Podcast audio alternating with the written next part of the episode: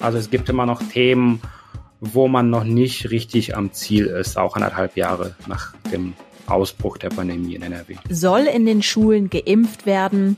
Wo werden Luftfilter stehen? Und werden die Schüler im Winter mit Mütze und Schal im Klassenzimmer sitzen? Vor dem Schulstart in NRW sind einige Fragen offen.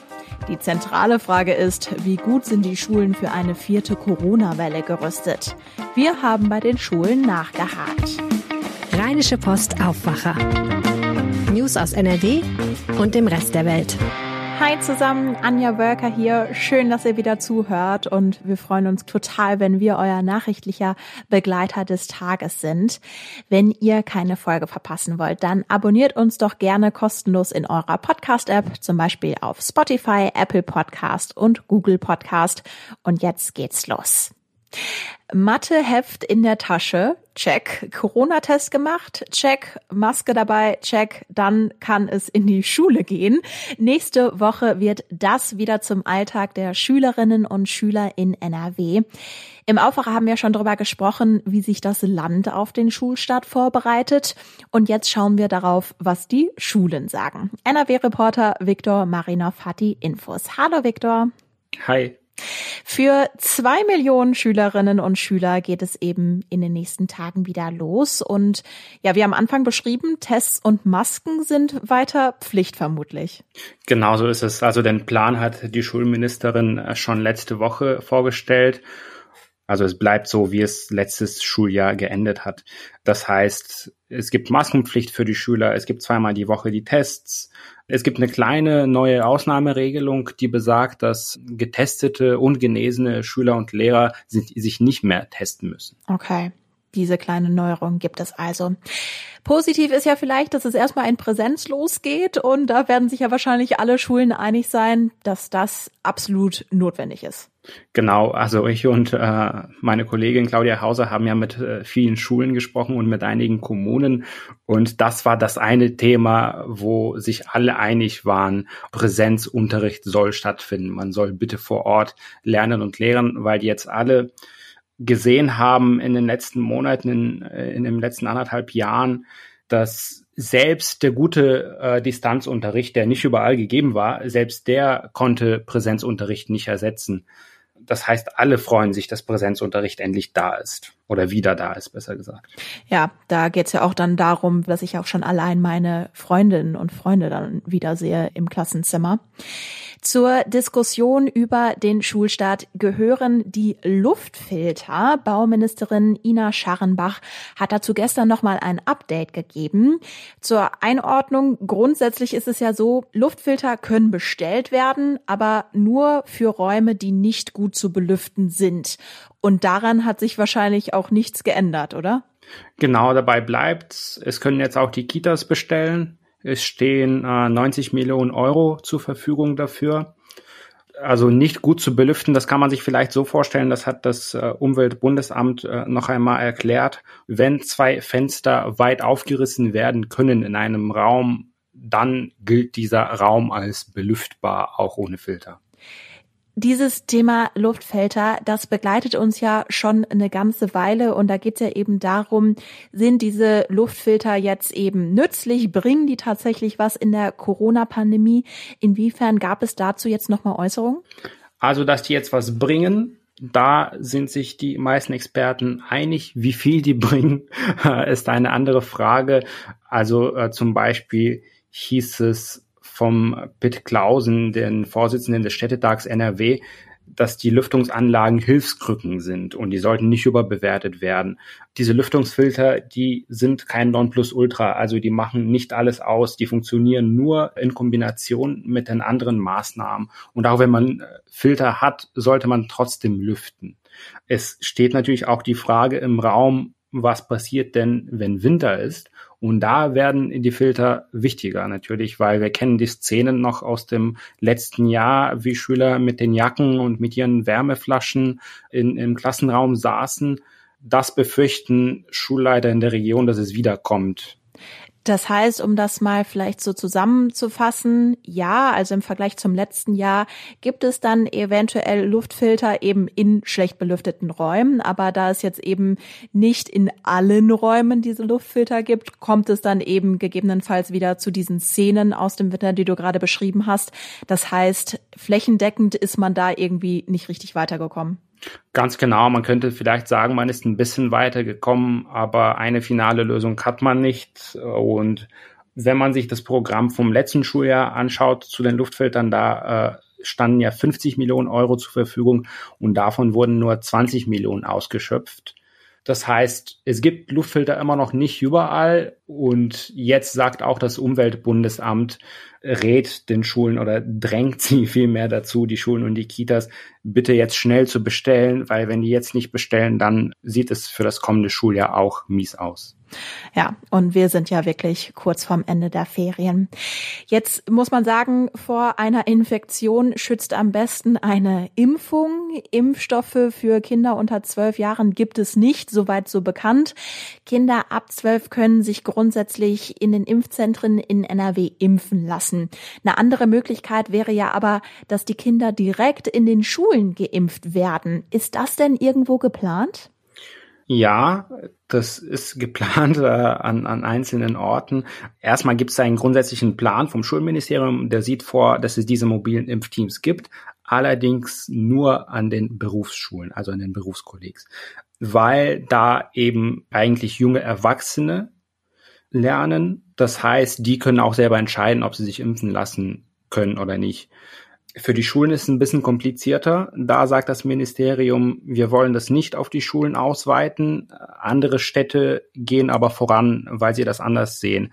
Ähm, also in Düsseldorf ist es zum Beispiel so, dass die Stadt in den kommenden Wochen mobile Impfangebote machen will an den Schulen. Auch Leverkusen will das machen. Das heißt, es kommt halt wirklich komplett drauf an, in welcher Stadt man zufälligerweise zur Schule geht. Das ist so aktuell, ja. Welchen Eindruck hast du denn dann grundsätzlich durch deine Recherche gewonnen? Also wie fühlen sich die Schulen selbst jetzt vor dem Schulstart? Ergibt sich da irgendwie ein Bild? Ja, wobei es ist kein richtig einheitliches Bild. Äh, ich würde das so beschreiben mit vorsichtigem Optimismus. Optimismus, weil wirklich alle sich jetzt freuen, endlich auf den Präsenzunterricht.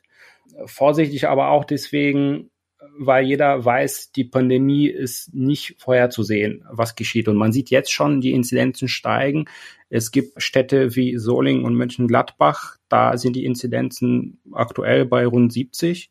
Das heißt, man weiß, es könnte dazu kommen, dass man doch in den Wechselunterricht wechselt. Und deswegen würde ich sagen, ist der Optimismus bisher nur vorsichtig. Ja, verständlich.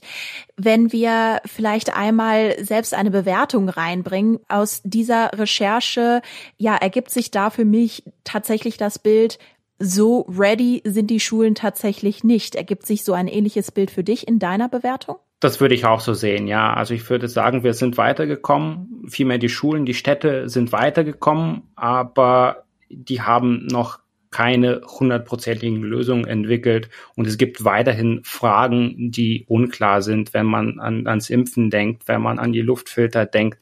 Also es gibt immer noch Themen, wo man noch nicht richtig am Ziel ist, auch anderthalb Jahre nach dem Ausbruch der Pandemie in NRW.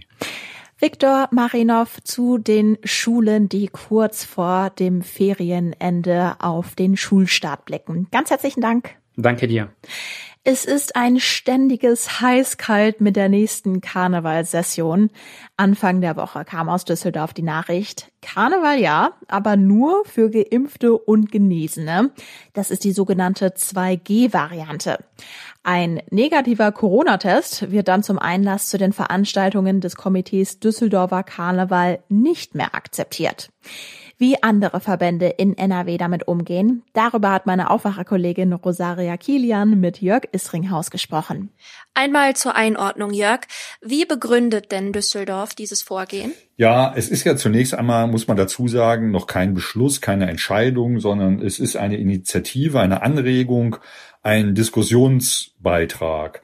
Und die Begründung dahinter ist eigentlich die, dass man mit der Initiative erreichen will, dass äh, sich mehr Menschen impfen lassen, dass sie sich äh, aufgefordert fühlen, zur Impfung zu gehen. Das ist so ein bisschen der Hintergrund und natürlich äh, spielt es auch eine große Rolle, dass man Feiern in einem sichereren Rahmen veranstalten möchte, dass sich die Menschen also beim Karneval feiern auch wohlfühlen.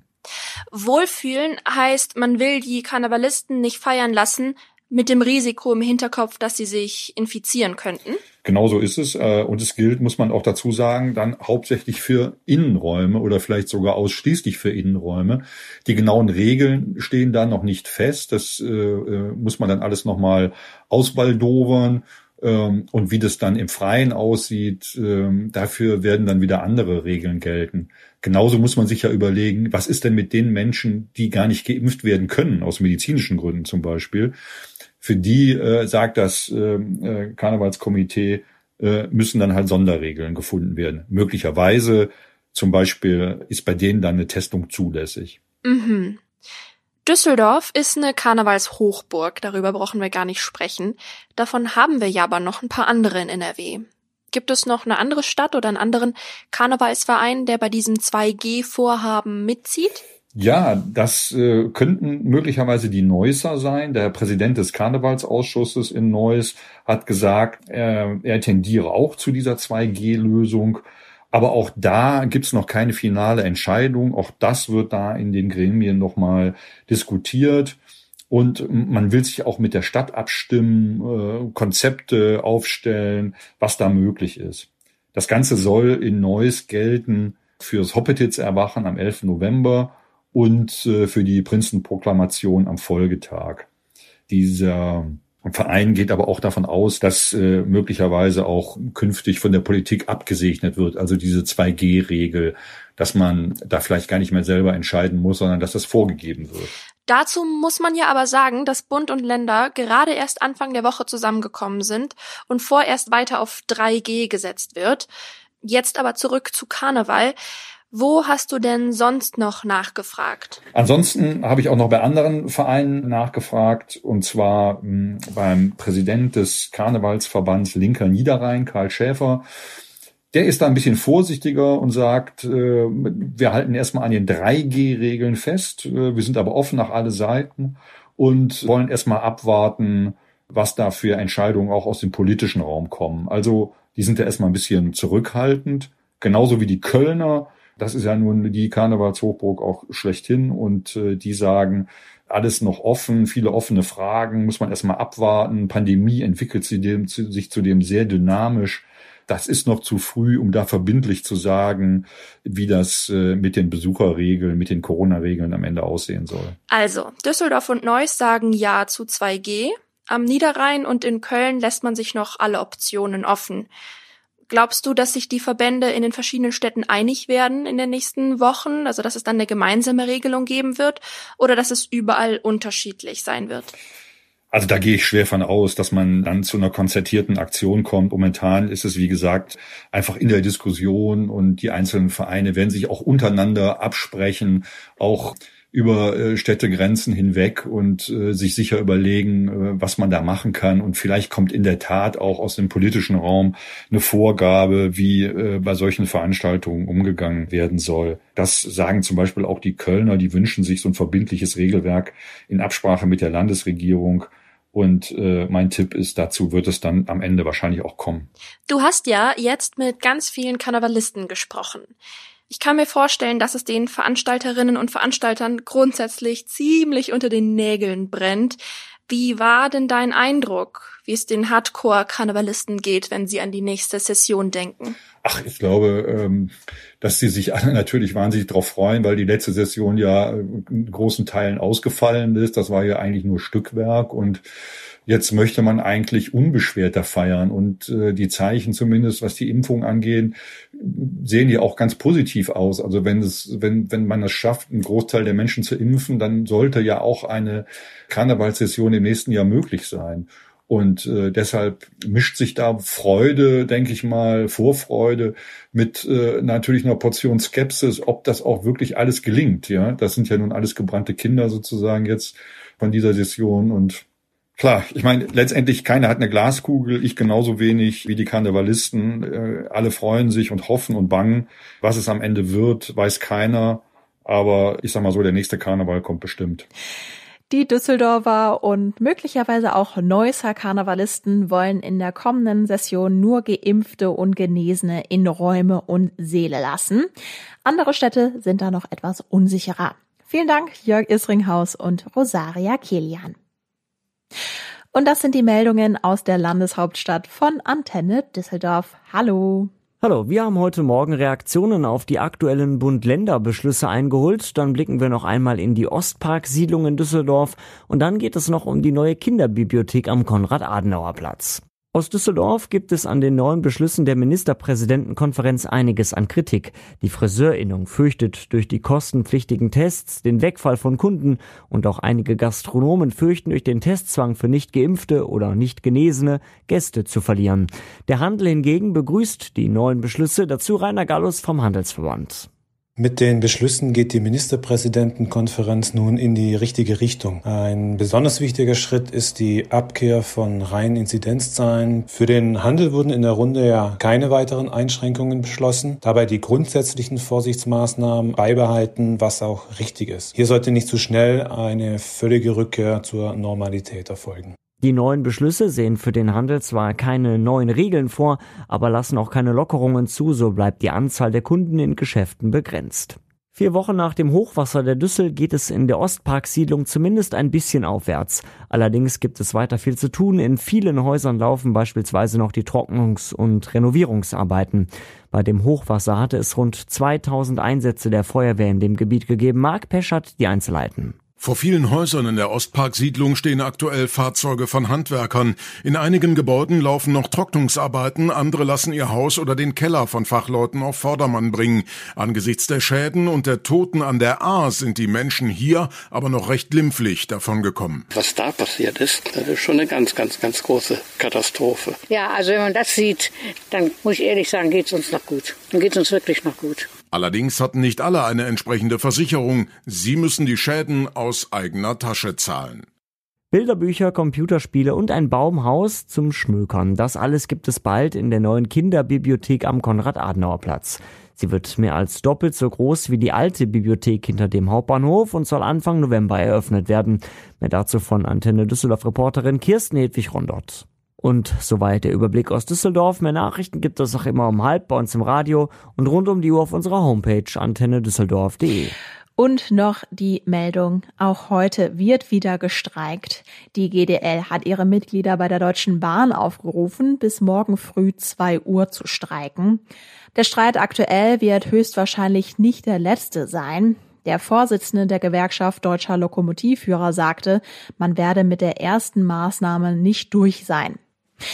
Und ihr werdet es schon gemerkt haben, es wird wieder sommerlich. Heute ist es heiter, im Süden von NRW sonnig. Regen ist nicht in Sicht und die Temperaturen können bis auf 29 Grad klettern. Und das war der Aufwacher heute. Mein Name ist Anja Wölker. Ich wünsche euch einen wunderschönen Donnerstag. Bis dann. Mehr Nachrichten aus NRW gibt's jederzeit auf RP Online. rp-online.de